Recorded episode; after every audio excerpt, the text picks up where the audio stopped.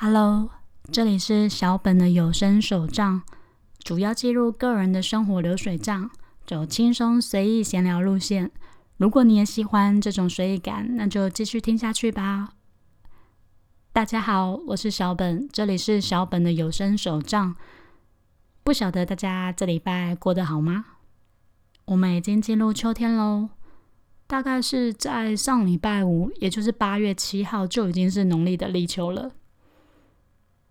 今天是记录生活的第一篇，来聊聊小本最近都发生些什么事情呢？各位有没有觉得最近的太阳非常的毒辣？中午出去吃饭的时候都觉得超级晒的，都感觉头发快要烧起来的那种。你不撑伞出去，我真的不行。而且我个人真的超级怕晒太阳的，虽然我有擦防晒，但是我一定会打伞。夏天真的不是适合我的季节，对我不是阳光女孩。大概到了下午一两点左右，就会开始下雷阵雨，是超级大地的雨，然后天空会疯狂的打雷。像我们隔壁业务单位啊，都会开玩笑的说，最近业绩很差，老板现在一定在楼上大发雷霆了，所以一直在打雷。不过也还好啦，幸好下班的时候雨就停了。我觉得中间下雨没关系，就是下班的时候不要下雨就好了，不然下班下雨，火车误点，什么都误点，很麻烦。嗯，问大家一个问题哦，大家有没有听过游离肾这个算疾病吗？症状吧，对，不晓得大家有没有听过。嗯，其实上礼拜六我去了一趟医院看检查报告，发现自己有游离肾的问题。简单来说，就是肾脏离家出走。我的其中一颗肾脏有的时候会跑到骨盆腔这边，就是往下掉。那因为肾脏就是三不五时会走位嘛，那血管会不断的被拉扯啊，就会造成血尿。不过我的血尿是用肉眼看不出来的，是要透过像嗯验血尿的试剂纸啊或者显微镜才看得出来。不过产生游离肾的原因，大家听到一定会觉得超级欠揍的。它的原因就是过瘦，它容易发生在过瘦的女生身上，那就是我。嗯，我是怎么发现这件事的呢？其实，在每年历年的体检报告上。我的验尿结果都是血红素过高，而且是连续三年哦，三年都有血尿，我是完全忽视它的。而且我体检的时候，我都有避开我的生理期，所以照理来说应该不会有血尿的情况。直到今年做体检的时候，我才发现我又有血尿，而且它血红素的比例偏高，我才终于认命的去医院做进一步的检查，而且去的时候还打一个叫什么？显影剂打在我右手，打的时候我整只手一直到我的脖子，整个都是热的，热乎乎的。对，但还好啦，不会有什么不舒服的感觉，就是热热的这样。那我问医生啊，如果要解决这个问题要怎么做呢？医生说很简单，你就是吃胖一点，增加体重，它肾脏就会自然归位了。这个游离肾根本就是瘦子病啊！不觉得吗？因为就是过瘦才会发生这样的问题，所以奉劝各位女性还是不要过瘦，还有过度减肥。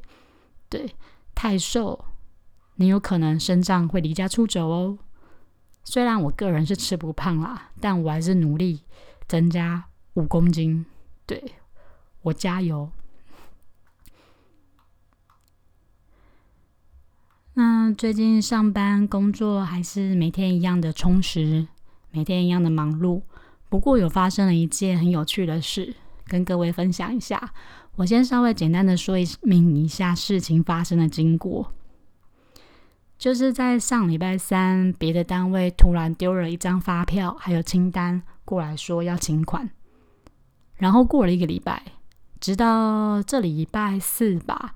这个单位的人突然跑来跟我说：“为什么请款资料还没有进会计，还在你们内部签呈当中？”我说：“因为物流没有给我提单啊，没有提单我就不能请款。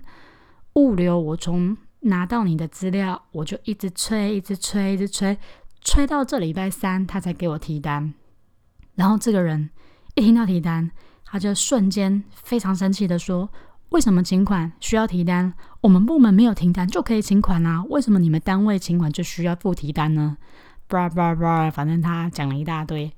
后面沟通的内容我就先省略。总之，对方还蛮激动的。然后在下班的时候，对方把我踢出赖的群组。诶，我第一次被别人踢出赖的群主。诶，虽然这个群主是工作上的群主，我是无所谓啦。不过我还是觉得这人还蛮妙的。可能对方真的很生气吧。不过我是觉得挺有趣的，因为这样随随便便就可以把别人踢出群主哦。唉，工作上总是会有一些无理取闹的人啊，白的都可以讲的是黑的，黑的也能讲的是白的。不过我不想跟对方计较，但是我想跟各位分享一张照片给各位看，各位可以到我方格子这边看哦。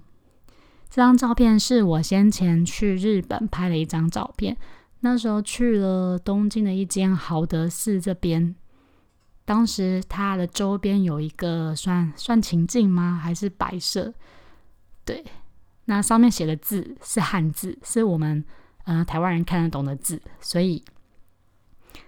各位来我方格这边看吧，你看到这张照片，然后套在套用在我发生的这件事上，你就不会跟这个人计较了。对，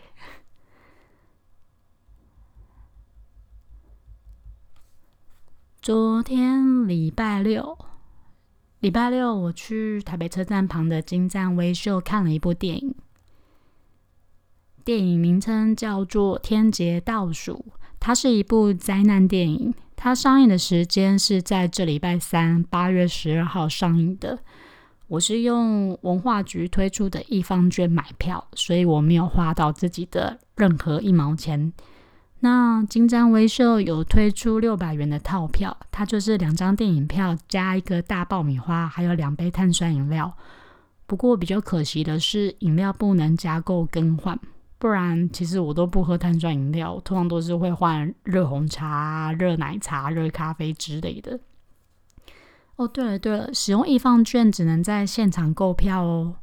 那到现场时排队啊，你要注意一下买票的窗口，因为它有分现场购票、网络订票，还有用易放券购票的窗口，所以会有三个队伍。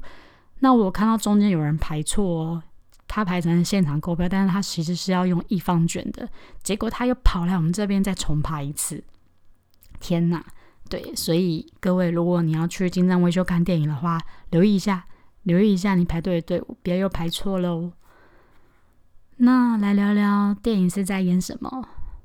电影主要是在说有一颗彗星叫做克拉克彗星，它即将坠入地球。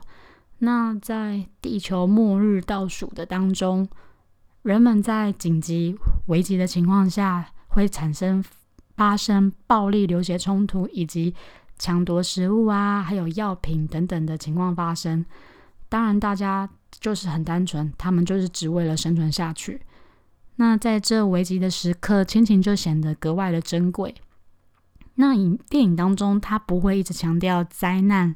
发生的连锁自然反应以及灾难场景，电影则是着重在发生危机的过程中，在各个角色的心境以及人性的黑暗面的呈现，它比较着重这两块。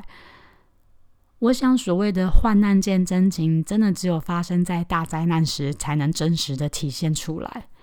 我个人是觉得不错看，尤其。像现在全世界笼罩在肺炎的疫情情况下，台湾还能像平常一样外出看电影，真的是很不容易的事。也希望疫情赶快结束，大家都一切平安健康。这样，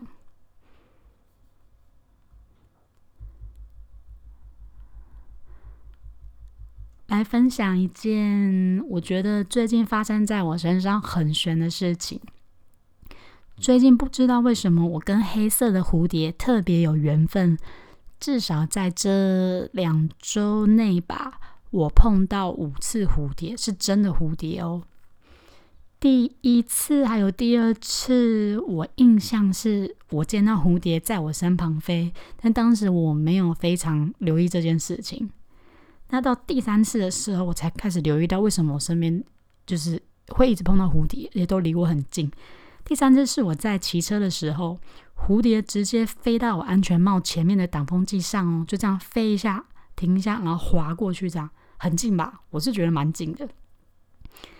第四次则是在我下班的时候，当时我是搭捷运，我习惯搭捷运的第一节车厢，因为我喜欢看那个轨道啊，就是看整个就是捷运在走，然后看旁边风景这样。那那个蝴蝶就停在第一节车厢，它正前面的镜子的雨刷上面，它就停在那边，停超久，大概停了四五站吧，就是停在那边。最后我可能晃神，然后蝴蝶才飞走，这样，对，还蛮神奇的。那最后一次，也就是第五次遇到的蝴蝶，当时我是在搭火车，诶，应该就是昨天哦，礼拜六的时候，那时候我在搭火车要去台北看电影，然后呢，我坐在火车，火车缓缓的开始往台北移动，然后我就看到一只蝴蝶在对面的月台飞，其实还蛮远的、哦、那个距离，在对面的月台飞。然后我当时就心想：诶，又是蝴蝶，蝴蝶不会等一下又飞过来了吧？结果跟你讲不夸张，那个蝴蝶真的从我对面月台这样飞飞飞飞飞飞飞，因为当时我火车走得很慢嘛，刚起步的时候，飞飞飞，它就飞到我这节车厢，我坐的镜子旁边这边。就这样，就这样划过那个镜子一下，真的，不夸张哦，这么多节车厢，它就是飞到我这边来，是不是真的很悬？因为碰到的频蝴蝶的频率真的实在是太高了，你真的不留意到蝴蝶这件事真的很难。对我也不知道是发生什么事，总之我这一两周的时间就是一直碰到黑色的蝴蝶，就是黑色的蝴蝶这样。嗯，最后呢，我要分享我在部落格我推荐的一篇文章。那我看了一下，嗯，这篇是在我去年八月时所写的。那这一篇我花了很多时间，花了很多心力，收集资料啊，消化资料啊，大概花了我两个月的时间吧，我才生出这篇文章。也因为写了这篇文章，让我更了解 Excel 日期系统的概念。对，那这篇文章的名称叫做《闰年与 Excel 一九零零还有一九零四的日期系统》。我个人相当推荐这一篇，这里面可以了解到 Excel 为什么会分两套日期系统，也能具体的知道了解闰年是如何推算出来的，还有函数公式的分析等等的。那在这里我就不多做介绍了，各位可以到我方格子这边，这边会有放放相关的链接，可以点文章传送门去我部落格看看。嗯，我真的很推荐哦，不看很可惜。那差不多到了节目尾声喽，今天聊的蛮多的，应该有快十五分钟吧。那感谢大家今天来收听我的节目，我是小本。如果大家对于节目有什么想法，可以到 Podcast 下的评分评评分留言处来留言告诉小本。或者，如果是低调的朋友，你可以到方格子平台搜寻小本的有声手账，在这边留言给小本也可以哦。别忘了听下周最新上传的有声手账。如果担心没有 follow 到的话，那就来订阅我吧。这礼拜的生活周记就到今天结束喽，那我们下礼拜见，拜拜。